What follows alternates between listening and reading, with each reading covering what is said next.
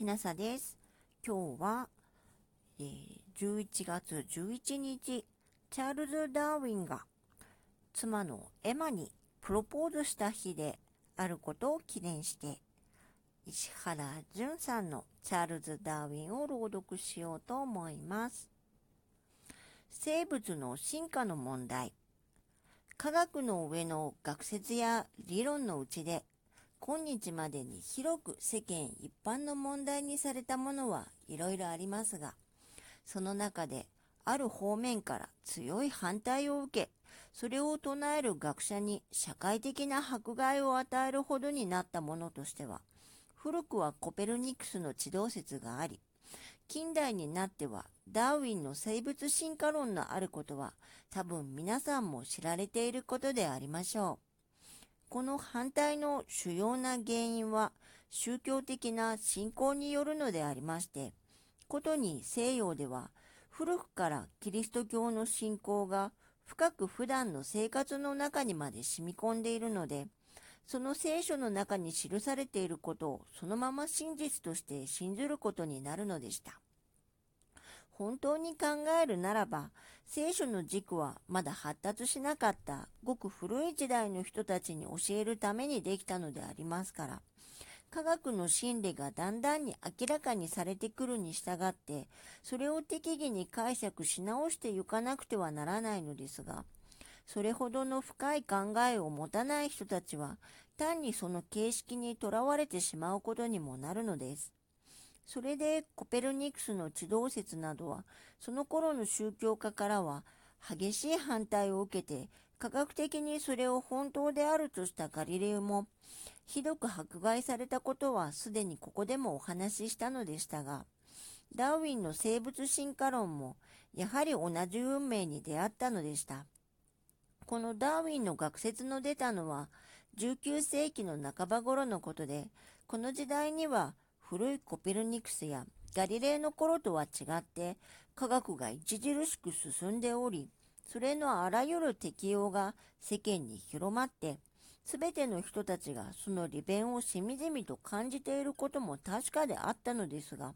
それでいてダーウィンの学説が出ると、宗教的な立場からそれへの反対が起こるというのですから、実に人間の心理というものは不思議であると言わなければなりません。もちろん、物事を正しく考えて行きさえすれば、そんなはずはありえないのですけれども、それができないところに人間の弱点があるのでしょう。ごく近頃になってさえ、アメリカのあるところで進化論を学校で教えることを禁止したというような話が伝えられましたし、またそれとはよほど立場が違ってはいるものの、我が国でも思想の上から進化論に反対する人たちがあると聞きます。しかし、すべてこれらは科学の本当の意味を理解しないことから起こるので、これでは一方でしきりに科学振興などを叫んでも、そこに大きな矛盾のあることを自ら暴露しているようなことになります。科学の学説や理論は自然のいろいろな事実を理解していくためにぜひとも必要なのであって、それらはもちろん現在のままで完全であるとは限りませんけれども、だんだんにそれらを完全に導いていくことが科学の進歩を持ちきたすものであるということを十分によく悟らなくてはなりません。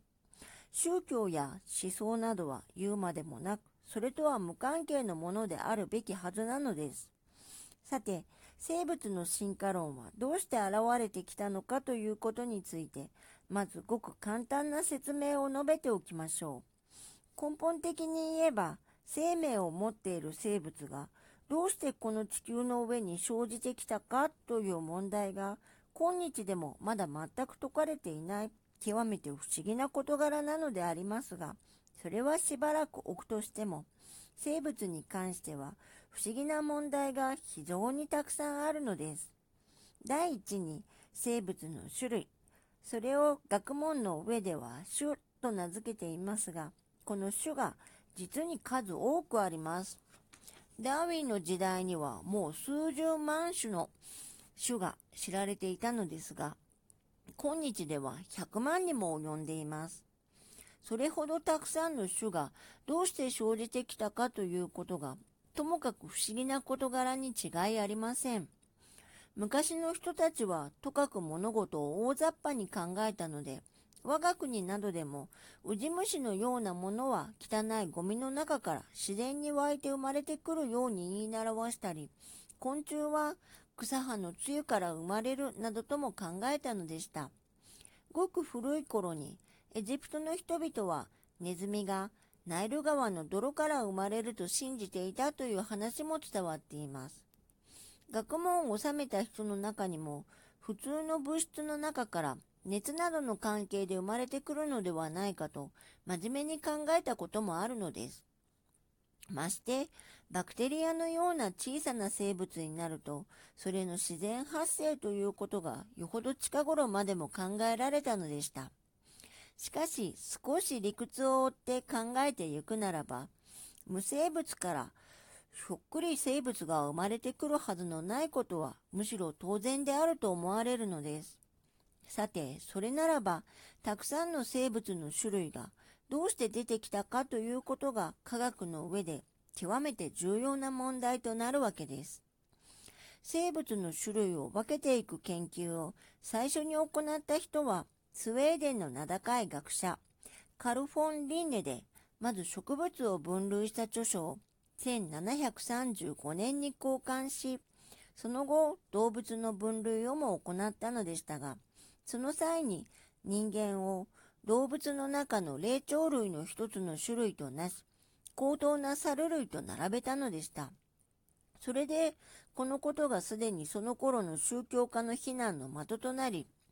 これは人間が人間自身を侮辱し、かつ神の意向を汚すけしからぬことだとされました。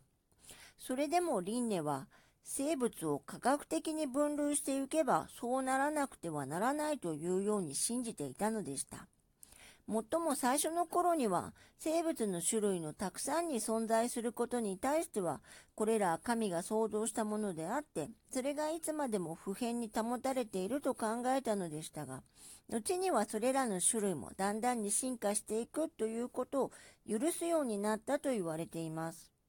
それにしても、まだこの頃には生物の進化に関する証拠が何もなかったのですから、これが科学的には本当の価値を持たなかったのでした。ところで、その頃フランスにビュッフォンという学者がいましたが、この人も動物をいろいろ研究しているうちに、食べ物や気候などによって、やはり種類が変わっていくのではないかという説を唱えました。これにももちろんまださほど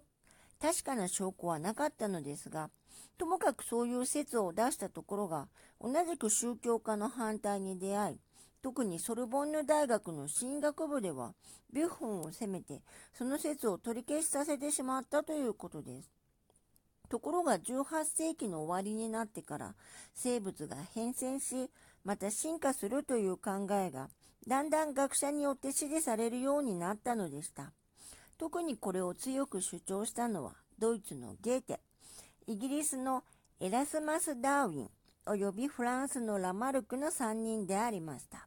ゲーテというのは詩人、小説家として誰も知らない者はいないほど名高い人でありますが、同時に自然科学者としてもいろいろな研究を行ったので、中でも生物に対しては、その形がそれぞれ違っていても、根源は一つであるということを、いろいろな事実によって証明しようとしたのでした。例えば人間の腕や、鳥の翼やアシカのヒレや獣の前足などは、すべて同じ骨格を持っていることを示し、